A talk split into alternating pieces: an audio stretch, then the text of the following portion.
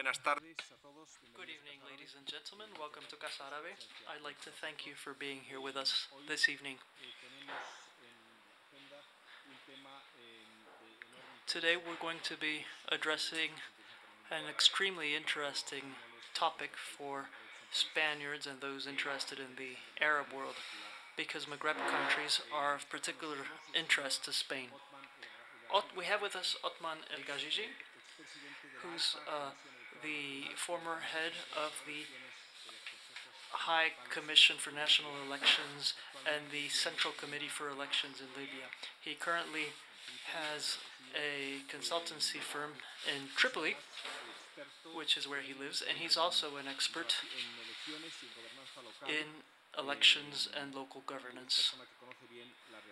And he's uh, very familiar with the situation in Libya. We also have with us Barah Mikaïl, who's, who also runs a consultancy firm, Stractegia Consulting. He's associate professor at the University of St. Louis here in Madrid, and he was the main researcher in geopolitics and security at uh, FRIDE, the International Relations um, Foundation. Let me now give the floor to Barah Mikaïl. I'd like to thank Mr. Gajiji for his presence, and I wish him a good stay in Madrid. Muchísimas gracias, Pedro. Buenas tardes a todos. Muchas gracias, uh, antes de todo, a Casa Árabe, a Pedro Martínez Abal, a Karim Hauser, a todo el mundo en Casa Árabe para de este evento. Gracias también al doctor Osman Qajiji por estar con nosotros para hablar de for being with us to talk about uh, matters relative to a country that uh, has been in the forefront for, for quite a few years now. A very complex uh, country with complexities we will try to analyze today with uh, Dr. Gajiji. I will try to be as brief as I can because we, I, I think we have a lot more to learn from uh, Dr. Gajiji. Uh, I just want to say uh, that when you look towards Libya, and I speak from the standpoint of a researcher and also a professional standpoint, uh, in the activities of strategic consultants that we have a network of advisors, uh, of researchers, such as Dr. Othman Al-Gajiji. And Libya is very much a focus of attention, not only because it is strategically well placed uh, to understand what we need to know as Europeans, but also because uh, it uh, has very many complexities. You, it has very many different readings day after day. Uh, today, for instance, the details of the Palermo uh, conference in Italy has given us more surprises than we thought at the end, not only with regard to the uh, assistance, but also the presence of some actors that have been present but without participating in the official uh, meeting, and very many things that are just that point to complexity uh, of the actors, also a complexity regarding the, real, the, reality of the divisions in Libya. Our understanding of what is going on in Libya is based on the little we know of Libya's history. There's a global division between three uh, uh, uh, regions, King Idris, Idris and Muammar al-Gaddafi managed to bring them more together. And based on that, taking it for granted, we understood that there might be a partition, and then that partition with, could be in along these three lines dividing these three regions. But of course, reality is much more complex. Uh, and uh, might not be the best way to read what's happening in Libya, and there could be more divides, more confrontations uh, in very many different fields political, ideological. We've also got the institutional rivalries, economic rivalries.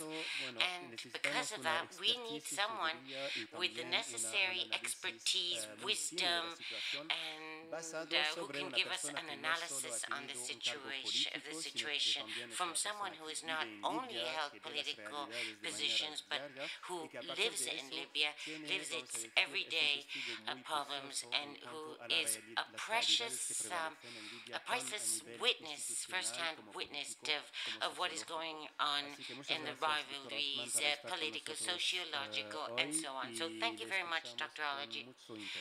We are uh, open to everything you may want to tell us.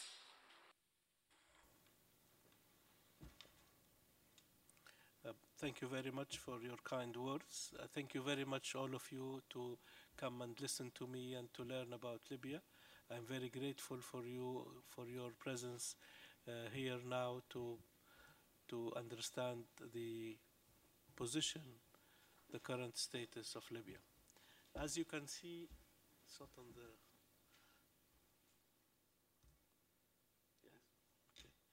As you can see, Libya is in the southern Mediterranean, central southern Mediterranean.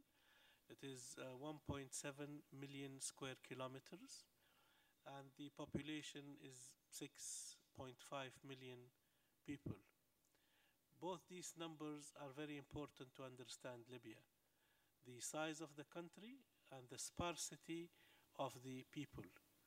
Uh, most of the people are in the north of this uh, north of the country, and uh, there are other uh, settlements in the desert and most of the towns in the desert they have water so water is an important parameter in understanding how libya dynamics work the size and the population unfortunately we are surrounded by a number of countries with their total uh, with their total population more than 250 million people.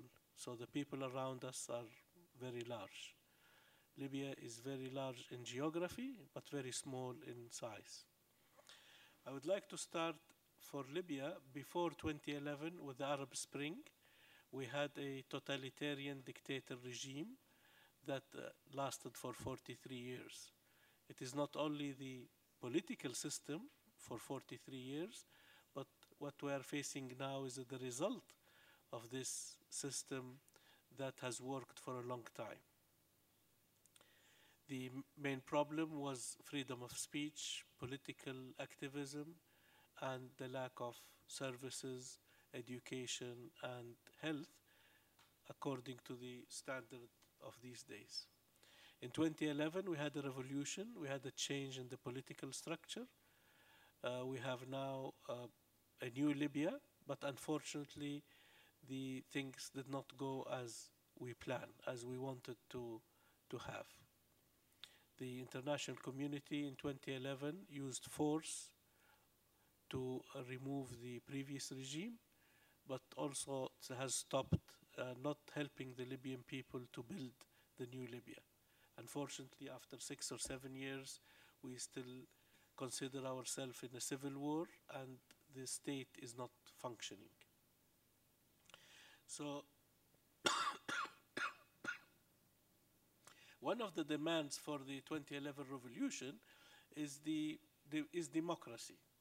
So the question for democracy is to have elected people to look after the state and to provide services, and uh, not to have appointed people or people with uh, allegiance to a certain tribe or a certain uh, group of people.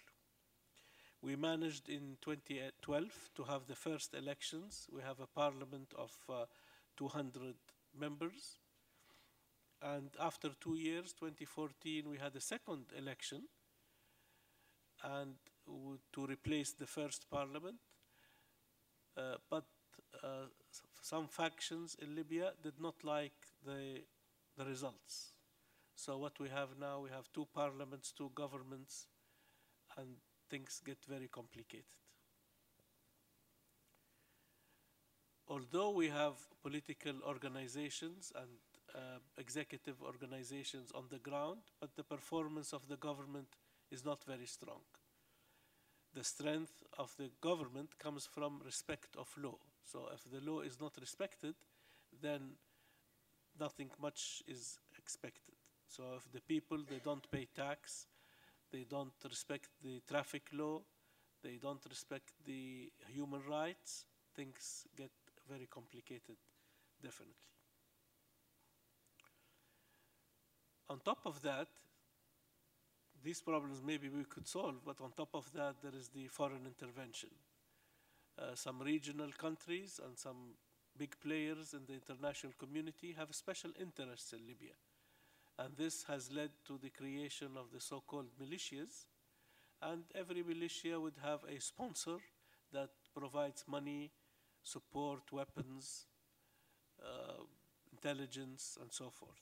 Uh, and for this, things get uh, very complicated. The UN has uh, intervened in Libya from the beginning, and uh, we have Uh, a number of steps. Uh, the UN is helping the Libyan people to move into the more stable country, but it has taken a long time. The UN is not performing as we expected to do.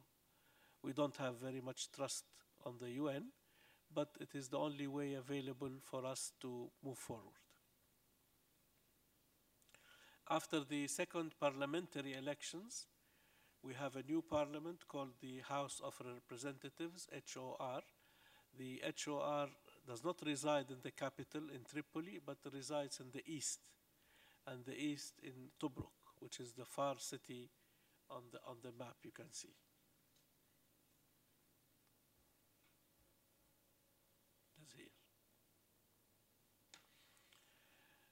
This uh, parliament is not functioning.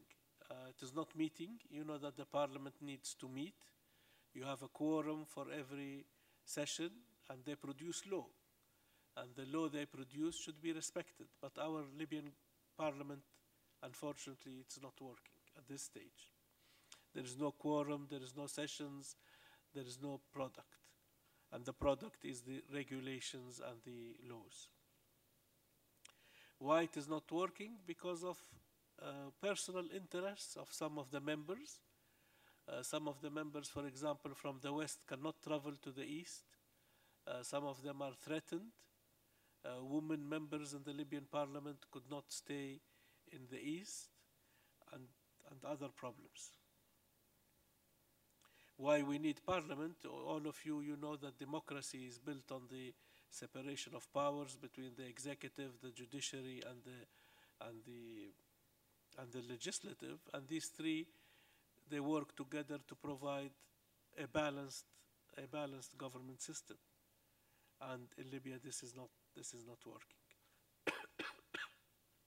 I would like to talk for a few minutes about the daily life of Libyans. So the first problem is that power, electricity, is not regular. So you have power cuts. It may extend from two hours to 24 hours. You don't know when the power is coming back and when the power is going off. And this creates a lot of stress on the people because they cannot plan. So you cannot plan when to wash them, when to wash your clothes on the machine. You cannot plan when your uh, children will study. Uh, if you need to cook using the electrical cooker, then uh, sorry, then you cannot you cannot use that. On the other hand, is that uh, electricity on the domestic level is something, but when it comes to hospitals, when it comes to children incubators, when it comes to the uh, kidney uh, machines, things very get very very complicated. Uh, there is no traffic lights for the control of the traffic. Uh, uh, sorry, banks do not provide cash because the computers do not work. But also, and most importantly, is that with the loss of power, you you cannot have civil service because you need offices, you need air conditioning, you need all of this. I understand that it is difficult for you to live two hours without electricity. Uh, I was in Milan a few weeks ago and I was staying at, at a friend's flat and they wanted to cut power for one hour and they had a leaflet, you know, all over the place in the building that they will cut power for one hour. I said to myself that in Libya, you know, we stay 14 hours a day without power. Nobody tells us when it will come back or when it will go. Uh, Libya, as you can see, it is very fast, very vast and very large. So transport and movement is very important. And this requires fuel. You need to put fuel in your car. So if you have a shortage of fuel, the towns in the south of Libya would not get fuel. So we pay 15 uh, Libyan cents for a liter in the north, and we pay 3 Libyan dinars in the south for the same liter of fuel. And this also creates stress on the, on the population. So we have a problem of fuel, problem of liquidity, money. So you have, you have your salary in the bank account, but you don't have money to spend it. When you go to the shop, you need to buy something, and they, they will ask for liquidity. What is the word liquidity? Okay. So liquidity, I mean, you can have hundreds of thousands in the bank, but you cannot buy a bottle of water. And for this, things becomes more complex. And another issue, which is the militias, these militias are young people. These people, they did not find work. And they were lured to this uh, activity because they are giving money. So they give them money, cash, so they can look for themselves, but they, all ask, they also ask them to kill other people. So you find these militias killing each other, killing civilians, uh, lawlessness, and the government is very weak to enforce it. If the problem was only Libyan, then it could have been solved. But if you have other players, I don't want to mention them because I think most of the followers of the Libya file would know that regional and international players are, are having strong effects on the ground, then things get very complicated. In uh, early this year, there was the Paris meeting. The French decided to solve the Libyan problem. So they called the different parties of the Libyan fighters or conflict sides and they had a meeting in Paris, and they decided that they will have elections on the 10th of December, which is three weeks from now. And, and the Italians were not happy with that. Uh, it, was, it was rushing uh, very speedy for, for elections. I myself am an elections expert, and I tell you that there is no problem in implementing election it is very easy. You have the ballot box, you have the ballot paper, and you put your choice and you put it in the box. That's very easy. That is not the problem in Libya on the 10th of December or on the 30th of April next year. The problem is that people who do not accept the results. So you have elections, you have results, you have winners and losers. The losers should accept the result and should not make any problem but we don't have. Now losers or expected lo rule, uh, sorry, losers are saying that if the result, if the elections is not fair, we will not accept the results. And fair in their term means that they are not the winners. And now things get very complicated. Something? uh, on the other side, I have to give a positive note, really. On the, on the other side, it is important that to say that uh, Libya did not disintegrate. Disintegrate meaning creating new countries. Because we have a very strong social support. So the family unit and the social unit makes, keeps together uh, Libya together. Uh, uh you have this intermarriages between the different tribes and between the different cities, and people are either relatives or strong friends or relatives of friends and so forth. So things, uh, so things get get good on that side. There is also a very strong civil society movement trying to help Libyans to move forward, trying to provide for the, for, for the missing education, missing health.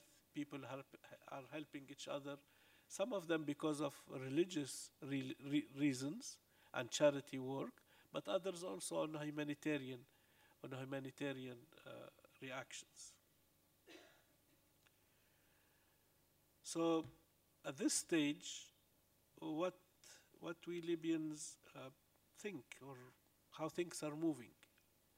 Unfortunately, the economic interests and the power struggle of the regional players or international players is more strong than the Libyan needs. So some countries are interested in Libyan oil, uh, so they will make sure that the oil production is not stopped.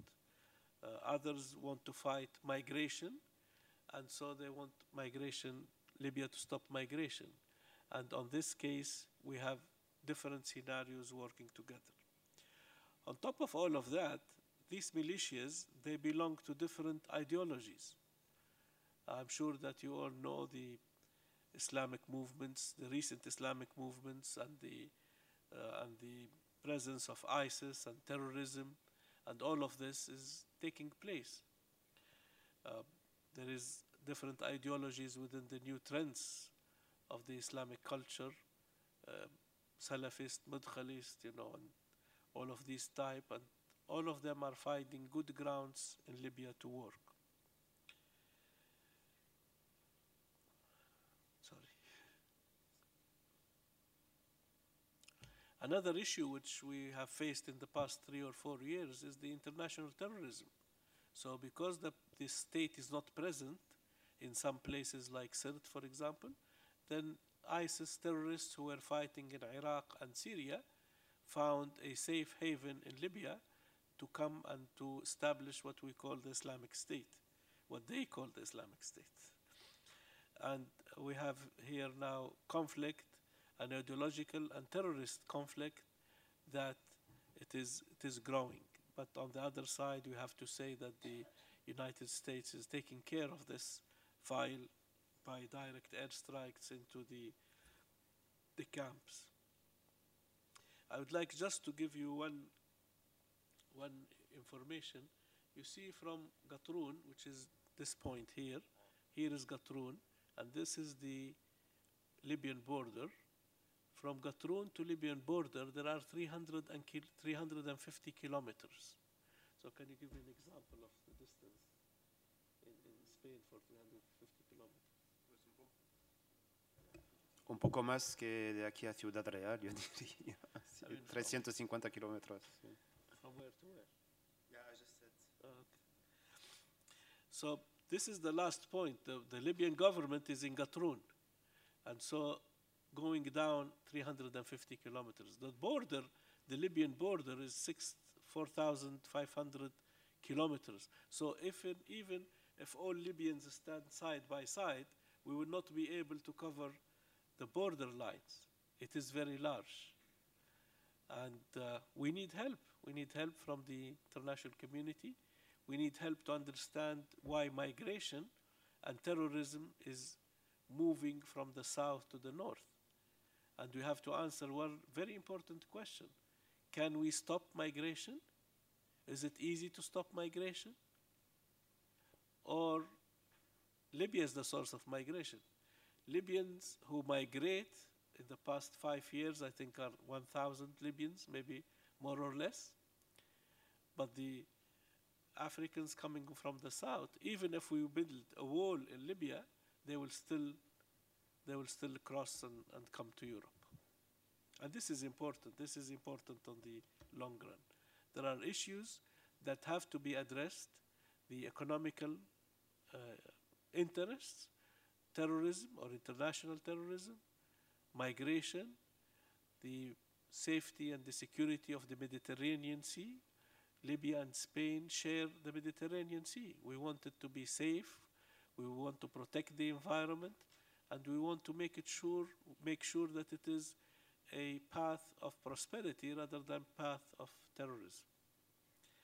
I think I would have to stop now here, but I will take more of all of your questions later. Thank you very much.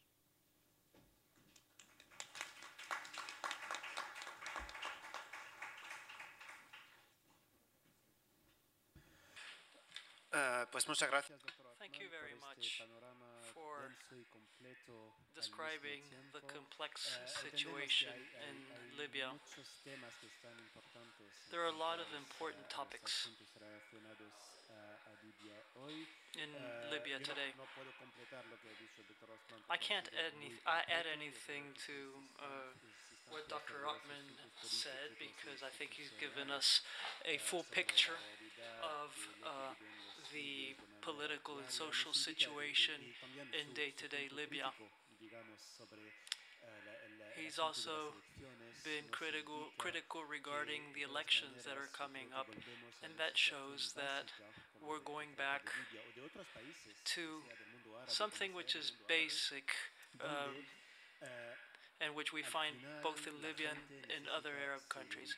People need security, people need a- a los alimentos básicos, to be able to access basic needs before thinking about things on which we often focus when we talk about separation of powers, the rule of law, democracy, all of that is important.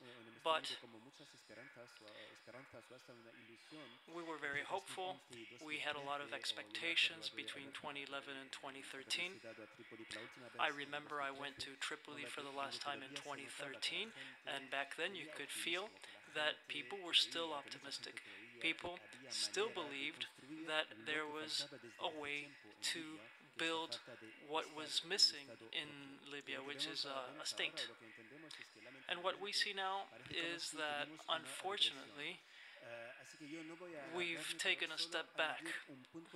I just want to add something sobre también el papel en concreto de unas potencias on the role of regional and international powers. miramos a lo que dice, por ejemplo, el enviado de la ONU, when you see what the eh, UN envoy for Libya eh, says, Dr. Salame, eh, sigue también mencionando el hecho de he still algunos países que says that there are countries that are not helping achieve a positive result in Libya. Among them, a, a los que apoyan al bando, vamos a there are those that support the eastern uh, part, todavía por, por, em, que Khalifa Haftar.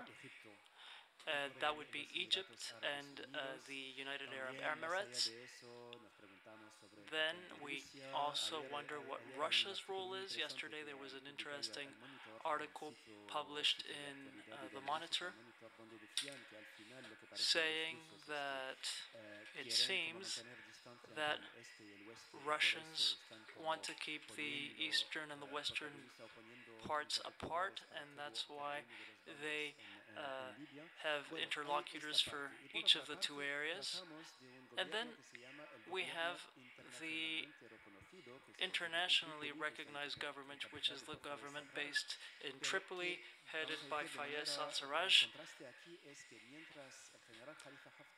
But while General Haftar is, uh, trying to support his legitimacy, saying that he has a military force, at the same time, what we see regarding the Tripoli government, which is the government that has been internationally recognized, the one that supposedly is legitimate, and it is legitimate from an international law standpoint, that government also needs the militias to stay in power.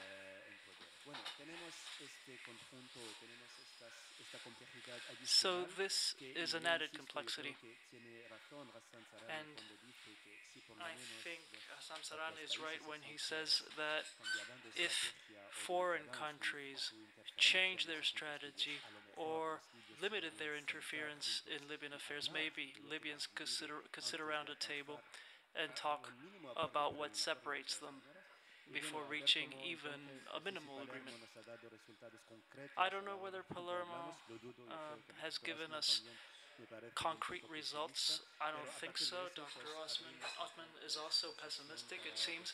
But um, now let me give you the floor for questions or comments. Thank you very much, uh, Mr. Gajiji. I'd like to thank you for your words. And I would like to go back to what Barah Mikaïl just said. You said that the UN uh, is present since the beginning of the conflict. The High represent UN representative has just um, submitted new ideas to try to resolve the conflict. And um, there is also Palermo. What do you think of the two initiatives?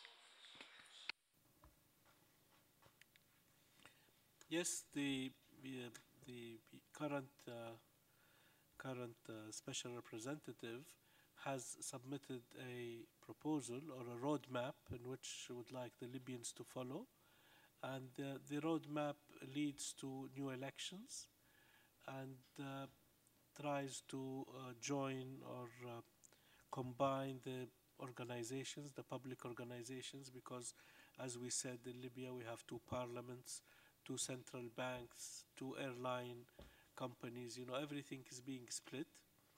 But uh, the hope at the plan of uh, Mr. Salamé at the beginning is that to, uh, to give life to the HOR, to the parliament. Unfortunately, the parliament could not be started. Now we are talking about another solution, which is the uh, General Congress. And in General Congress, uh, a number of people will be invited. These people will be representative of all the Libyans in different forms, uh, political, social, tribal, economical, and uh, whatever this, this Congress decide to be the future of Libya. It is like the 2007 um, uh, Afghani Loya Jirga, in which tribal leaders met to end the previous parliament to, and to appoint a new president. And I think we are moving in that direction. My point of view is that the, this is not the problem. The, this is not the problem to move forward. The problem is we should have hands off Libya. All the international players should, should not get involved in the politics of Libya. It's okay to get involved in the economics, but not on the politics of Libya, but also the Libyans would be able, would be enabled, would be uh, allowed to think what, what is their future. Uh, the the roadmap now is is very is very vague because Mr. Salamé is changing his his mind. But now, uh, at this stage, what we need is a political reconciliation. So people who have weapons, people who have forces on the ground should talk to it to, should talk to it uh, should talk to each other and accept the the the electoral results. Uh, accepting the results is very important. Not to use force to jeopardize the the elections. Uh, if the players would agree about that, and this is what is being happening in Palermo. Palermo, they are trying to get as much important players in Libya to agree that we have elections and whatever the result, we accept it. If we win, then we will continue. If we don't win, then we have to work with the winner. And this culture is, is difficult to implement or to discuss at this stage in Libya. Phase. Thank you. Thank you very much. Uh, these two questions are very critical to understand the Libyan problem. Uh, the central bank of Libya in the east or in the west, they're doing their job. So they are sending some amount of liquidity to the different branches just to keep things moving. Uh, whatever liquidity comes to a bank branch should be divided equally among the clients of that branch. But what happens is that 50% or 70% of that liquidity goes to the militia the local militia because they are protecting the bank so that it can work. So now we have half of the money gone, gone to the militias. And this money will be used again to buy more weapons, to buy ammunition, and to get, and to get more people on the militia.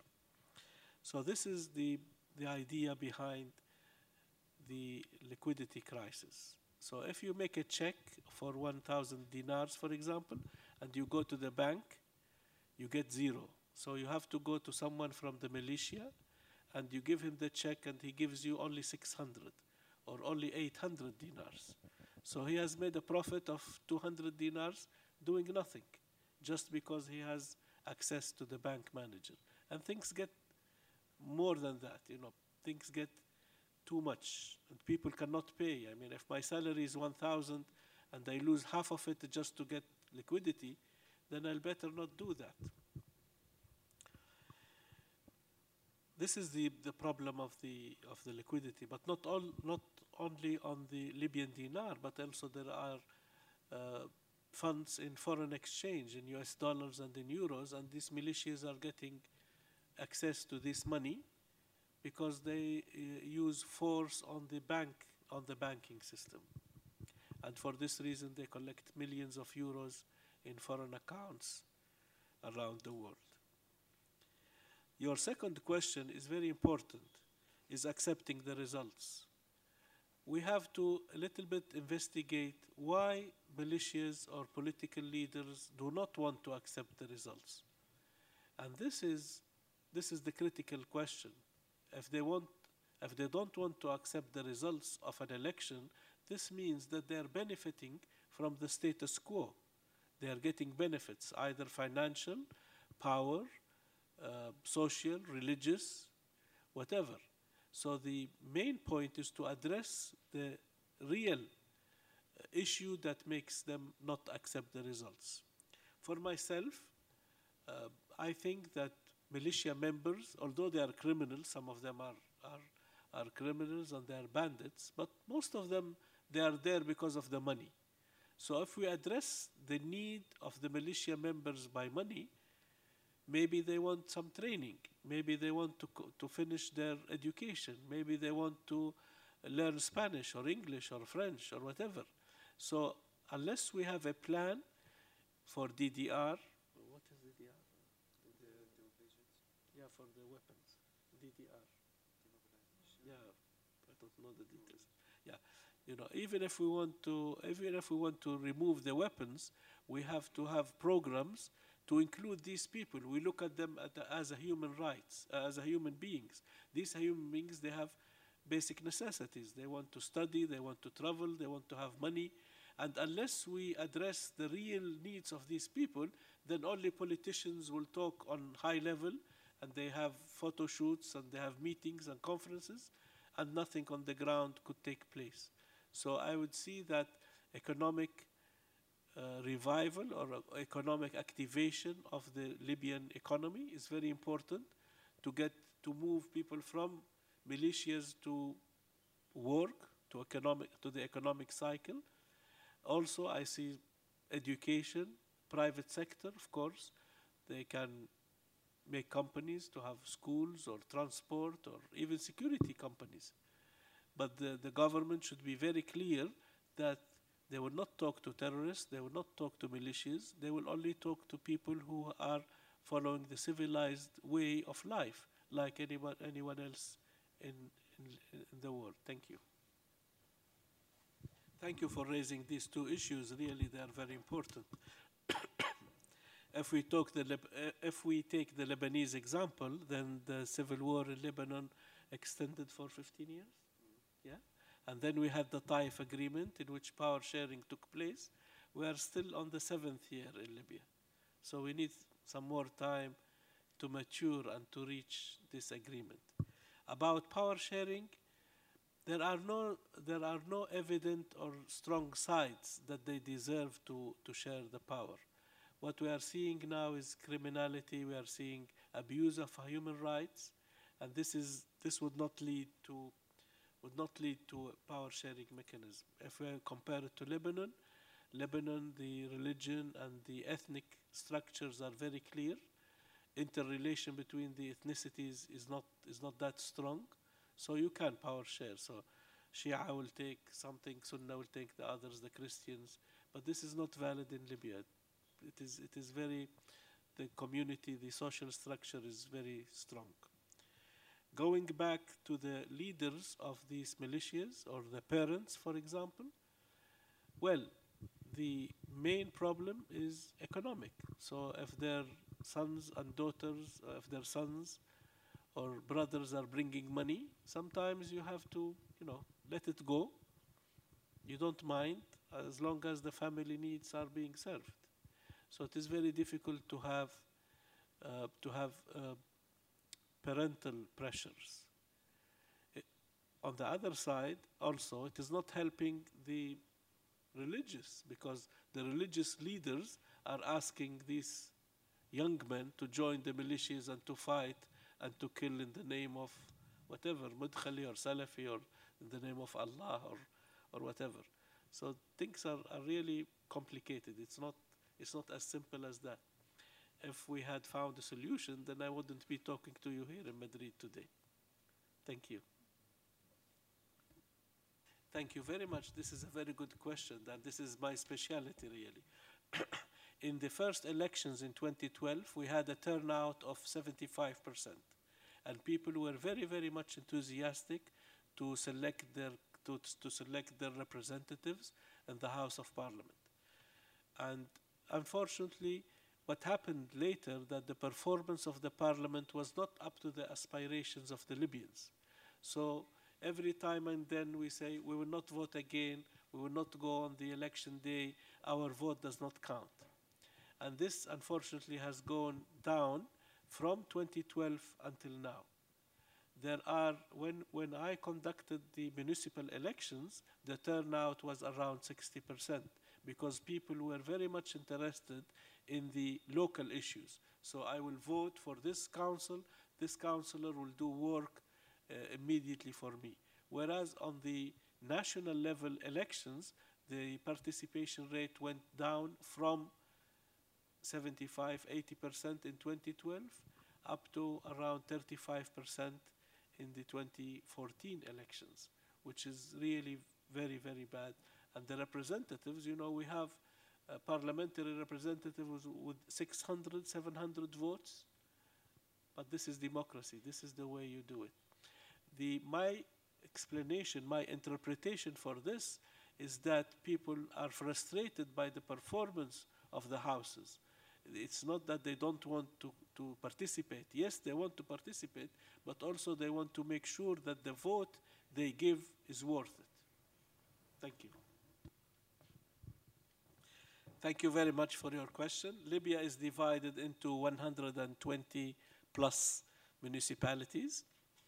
Uh, because the sparsity of the, of the country, sometimes even small, not towns, even small collection becomes a municipality because it is far away, disconnected from somewhere else.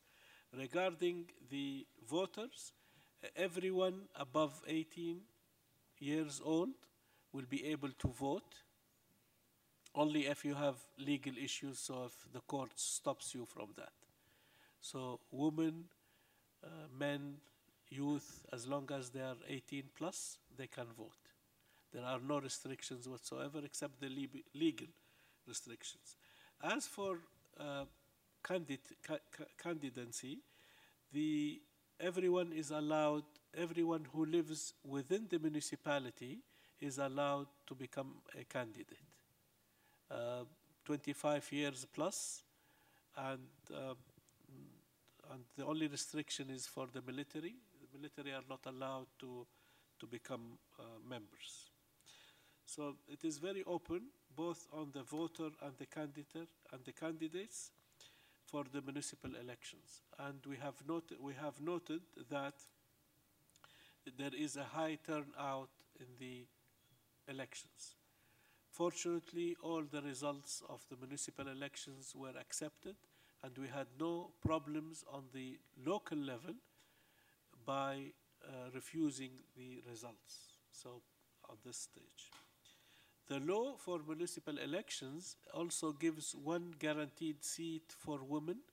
So, in every municipal uh, council, there is one quota, one guaranteed seat uh, for the women, but women you could have more than one woman in the, in the municipal council. The municipal council uh, duration is four years. Uh, most of the uh, elections on the first round have expired now, and we're waiting for the parliament to enable the second cycle of elections, which will never take place.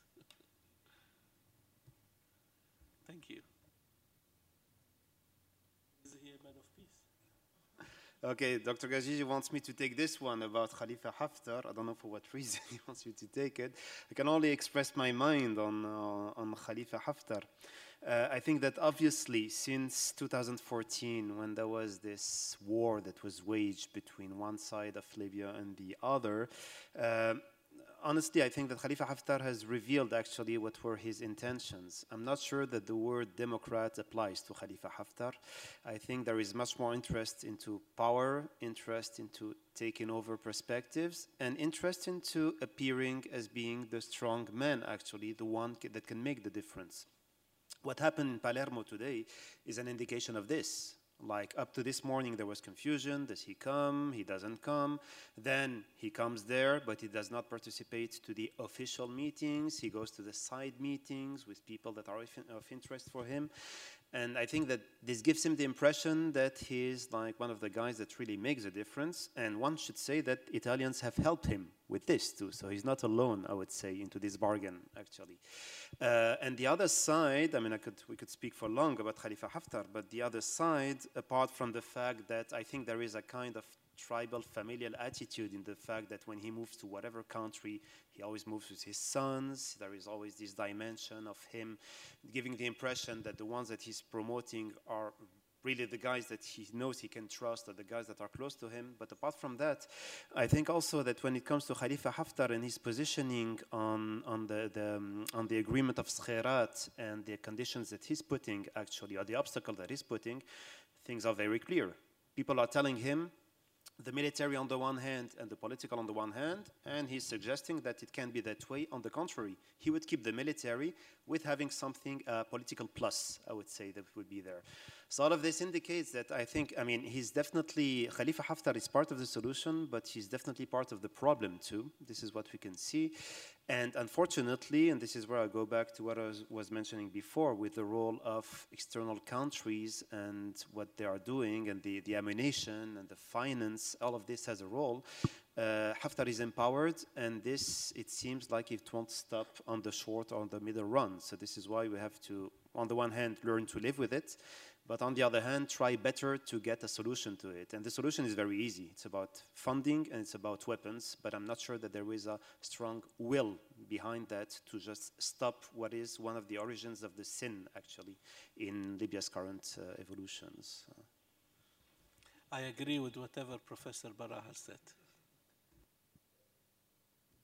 Again, uh, it's not incompatible with what I, have said. This is one of the dramas of Libya uh, like it was a drama, it is still a drama for Syria, looking for the strong man that will allow it not to crumble more than what it crumbled up to now.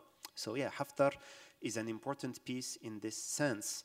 But then when it comes to the conditions that he's opposing, this is where we have problems too, because we know that he's, I mean, we know, we can see it, uh, we know from his statements that he's he doesn't seem to be so much willing to get so close in his points of view to the ones that are on the West and that are saying, okay, let us at least negotiate something. I'm not saying that you have angel on the Western side. Of course, everybody's interested into power. But I mean, if we say, okay, he's a strong man in the East, he's allowing the East not to crumble, then we are putting aside the fact that his relations with Aguila Saleh, the head of the uh, House of Representatives, are not so good. We are putting aside the fact that he's been playing on some tribes while excluding some other tribes in a means that allowed him to maintain himself in power. We would also be putting aside the fact that even the people, the military that are close to him, that have been working close to him, some of them, he had issues with them. Uh, when Aguila Saleh tried to go to Egypt or was trying to, what is in his convoy of vehicles going to Egypt some days ago, and the Egyptians told him, you pay if you want to come, otherwise no way. I think this is a sign that Haftar is backed by Egypt and there is something, a coordination, uh, an agreement. So this is where the men of, I don't see him as a man of peace, but I would say that the man that really cares about his country maybe could open up a little bit more to at least discussing frankly the motives of opposition. My impression is that he says, okay, I'm really a strong man, and he is a strong man, But um, but um, Fayez Sarraj, the the prime the official prime minister, has just been put like this. You see, so while I've been building on my power and I've been building on, on, on allowing my network actually to strengthen. So that's all what I can tell you, you know, it's just like, you can see it that I'm critical when it comes to Khalifa Haftar. I would also be critical when it comes to Fayez Sarraj because are, I think there are things that he did, really did wrong actually. But still, within all of this, I would still say that Khalifa Haftar is taking opportunity too much of his strength. And I'm not sure that his strength would keep if, he, if the people that really back him today stop backing him overnight. I have also to add on, on whatever Professor Barah has said that only today Khalifa Haftar recognized that uh, President Sarraj is the legitimate president of Libya, and he said that I will work with Sarraj until the elections. Previously, he did not recognize Sarraj, even when they visited uh, Paris. In the Paris meeting, he said that I have met a citizen of Libya. He did not recognize uh, Sarraj as part of the UN-led solution. Uh, today we have a major change. He now recognizes that Sarraj is the president, but he will deal with him up to the elections. Uh, this we understand, or this we interpret, that Haftar would like to stay as the head of the army without, without being um, under the control of a civilian government. And in democracy, you cannot have a leader or a chief of staff or a commander of the army that does not adhere to the Minister of Defense.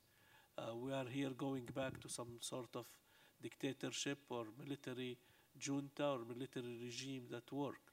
So for me, I would rather say that uh, all military people should be limited to the barracks, don't get involved in politics. Thank you. That's a difficult question, you know. They should answer for that by themselves. Uh, I think the French, with the President Macron, they are playing outside their domain.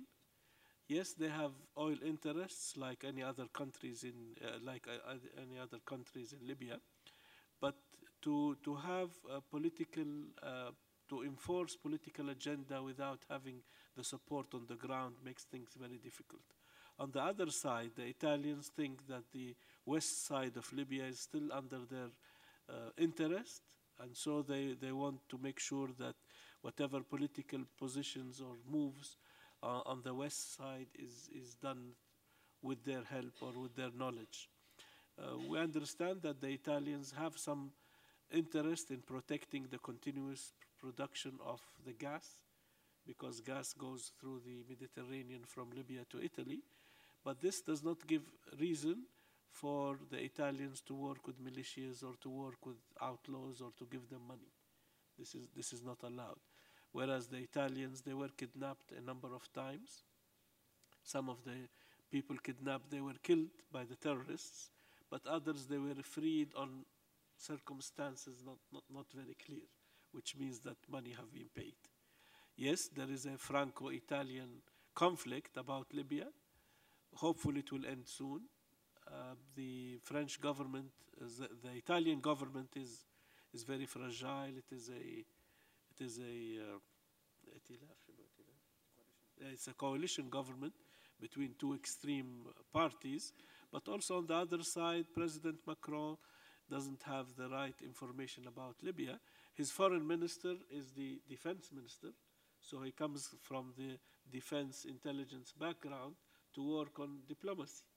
And both sides, you know, it's too complex to talk. Thank you. Yes, the, the United Arab Emirates from the beginning in 2011 uh, had supported the, the Libyan uprising, the Libyan movement, and that has supplied uh, a lot of support, both political and physical, into the revolution and into the, into the different parts, into the different components of the revolution. This has given the United Arab Emirates uh, think that they can control more the Libyans. And then we had the advent of Qatar, which is supporting other Libyans, one with, with a liberal approach, the Emirates, but Qatar with, with a religious Muslim brotherhood, brotherhood uh, approach. And so here on the ground now we have some conflict, very clear conflict between the Islamist and the non-Islamist in the different in the different government positions. For example, the central bank, the audit bureau, the House of Representatives, the High State Council in Tripoli, and all of these, you know, they get some support of one side or the other to, to have political gains. Uh, we feel that, you know, these foreign interventions, they delay the stability of the country intentionally so that they, they could benefit of the, of the current condition. I have asked, uh, I have asked uh, while I was talking earlier, we have to understand who benefits from the current position. There should be, there should be someone who's benefiting. It's not a matter just to uh, let a country diminish or decline. Um, I'm sure that someone is benefiting from this, and this is the real corporate of, the, of what is going on. Did you ask another question? Women. Oh, yeah, the role of women. The Libyan society was clo a closed society until the advent of 2011. Now we have um, women councillors at the municipal level elected. We have um, women members of, uh, of parliament on both sides. Uh, but also we have to admit that the civil service in Libya is about 55% women and the teachers, teacher workforce is more than 70% women. So women are very important players within the society, within the structure of the country, but also getting more and more involved in the uh, more and more involved in the political life. Yes, there is no experience for women, but also there, there is no experience for men in working in, in elected posts or elected positions, but both men and women are working together to move forward on this side. As I understand, you are asking about the US, the Saudis, and what else? German. Okay. Yeah, the, the US support to local government, to municipalities, comes from the USAID. USAID is a, is a system in which it is donations from the American people. Uh, the USAID provides a lot of support for training of municipal staff. Also, they provide uh, some basic services, spare parts, and uh, basic needs for health and for education. Also, the United States is a major contributor to the UN efforts in Libya, UNDP, uh, UNICEF, um, and UNDP, UNICEF, and Fund, People's Fund, UNFP, UNFP, and also to the political track the position, as I know personally, the position of the Trump government did not change. Uh, the position of the American government did not change because of President Trump regarding the support for uh, municipalities. Uh, the Germans are very much interested in the local level. The Germans see the local level as their tool to stop migration. And so the support from the, from the German government goes only to the what we call the migration path. So whatever path is used by migrants, the Germans are there trying to help the municipality to absorb as much as possible from the migrants and keep them locally. Uh, on the your question about the Saudis, unfortunately, the Saudis are playing it difficult because they have the Salafist movement in Libya, and they are strong sponsor of this movement and they are uh, supplying resources, money and otherwise, and strengthening the Salafi movement within Libya, both in the east and in the south. Unfortunately, this also leads to the support of the Madkhali Salafist movement, which is an extreme, an extremist movement, and we have seen its presence in many of the mosques and people in Libya. Thank you.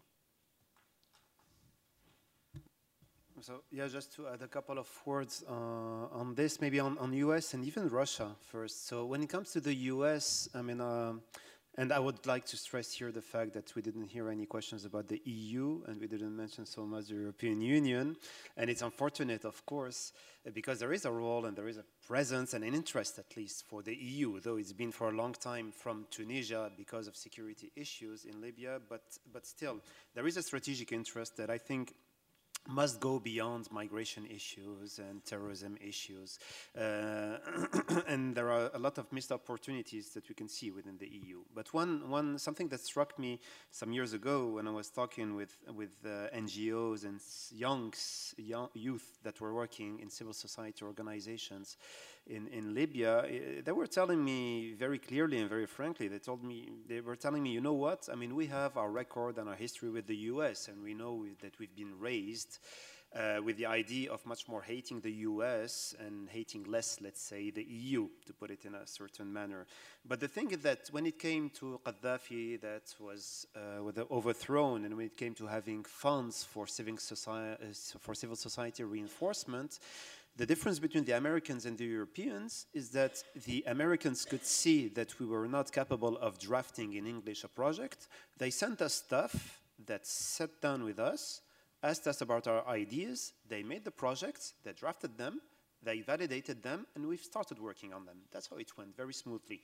While in the case of the Europeans, it's just like filing 100 pages, justifying every possible cost, every possible thing before we send it, before it comes back. Then in every step, we have to justify everything that we do. It's too complicated there is a pragmatism from the US, I would say, that allowed them also maybe to be more in connection with the youth. And I think it is an important track that we've had after, the, um, after, uh, after 2011. But then bringing it to now, uh, and without trying to extrapolate so much on international relations theory and how Libya stands in the system, system of international relations, it's still important to, to, to mention or to stress that I mean, under the Obama administration, the focus was security, and under Trump, it is still security. This is what we can see when we see AFRICOM and the way AFRICOM is targeting, as you rightly mentioned, Daesh in some places of, of Libya, and is doing it efficiently at the same time. Uh, but I mean, there is this security focus. Then we know that there is an interest for oil, but at the same time, my feeling is that there is something that lacks actually. So maybe the big the big improvement that have been recently, the fact that Stephanie Williams has been appointed as number two of the UN mission in Libya, and we can see her very active, and we know that she's promoting the American voice somehow. But there is still something lacking when it comes to the vision of the US when, um, uh, regarding Libya, which is a paradox because in the 19th century, the US had an interest for Libya and was even bombing on the shores of Libya, actually. So history goes with highs and lows. Uh, when it comes to Russia, there is also what I mentioned before, which is a kind of confusion because there is an assumption from the ones that tell you Russia is backing Haftar and giving him weapons, and the Wagners and the paramilitary forces are present in the east. And there is another assumption based on the article that I was bef mentioning before that tells you no, they're more taking distance, they don't want to take sides too much, is that they're, they're cautious. I don't know where, where reality stands from all of this. But I think that maybe one, and it doesn't work only for Libya, and even think that it works for Syria before Libya, one of the lessons that we have for the Arab Spring and what followed is that at the end of the day, the central place that the Middle East and North Africa had during the Cold War is getting back again. If Russia wins, it's at the expense of the US. If the US wins, it's somehow at the expense of Russia. And what I can see that Russia is going smoothly, is going little by little, sometimes giving a strike, but then okay, it has a rhetoric that sounds to be balanced, and it is a way actually of positioning themselves. And I think, I mean, my hope is that Libya doesn't pay also the price of such a rivalry. Uh, bringing it to Saudi Arabia, yeah, it is an actor that we don't, we didn't mention so much before, but um, I mean, Saudi Arabia is here, Libya is there. What is the link? Well, the link is what we hear a lot, a lot, about, the Madkhaliya, which is a tendency of the Salafists that is not only present in Libya. In Algeria, there is more and more expansion also for this trend that goes back to a sheikh, to a, to a leader that is based in Saudi Arabia called Rabi' al-Madkhali, who has his fans and has his envoys and has people that he works with. Is it money? Is it ideology? It can be a mix of the two. I don't know. But the result is that there is a Saudi influence that adds on the influence that other states have. And that gets us also to this anti-Muslim Brotherhood strategy for Saudi Arabia that could be contradicting at one point Turkey and Qatar in their role and their game in Libya. This is where, where everything gets intertwined and gets complicated. So I think there is no short answer actually to your comment or to, or to your question, but the thing is that definitely Libya is the way Syria has been actually and the way many other states have been before maybe things were a little, little bit more controlled. All these countries unfortunately as becoming the are becoming the scene for proxy rivalries or proxy wars which get the people first and foremost to be paying the price and then which get instability to be another of the consequences. And then i'm getting back and this will be maybe my conclusion on this one but to go back to the european union I think that unfortunately, the European Union, the European Union was on the right track when in 95 in the Barcelona process, it said more or less, let's give money, uh, favor development in these countries so that people will focus on that. But the reality is that we wanted these people to keep away, and this is why we gave money and development, but at the same time, it didn't work. The same is coming now from many African countries, people going to Libya, the scandal of migrations in Libya, the, really the disastrous consequences, the, the different networks of trafficking at every possible level, smuggling that are, that are organizing, mainly now in the southern part of Libya, but reaching, going through Sabha, Braga uh, getting up to the coast in the north of Libya. All of this comes from something, and I it comes from the frustration, the political vacuum for Libya, the absence of any horizon. But once again, in Barcelona in 95, we agreed that it was a problem. Uh, 25 years later, we didn't really move forward on this, and the consequence is that we are even now fearing that nationalism and right-wing parties, etc., could take it over in countries that we thought were preserved from this. So I think that yeah, all of this is not bad news for the Europe uh, is bad news for the European Union too, unfortunately. I would like also to add.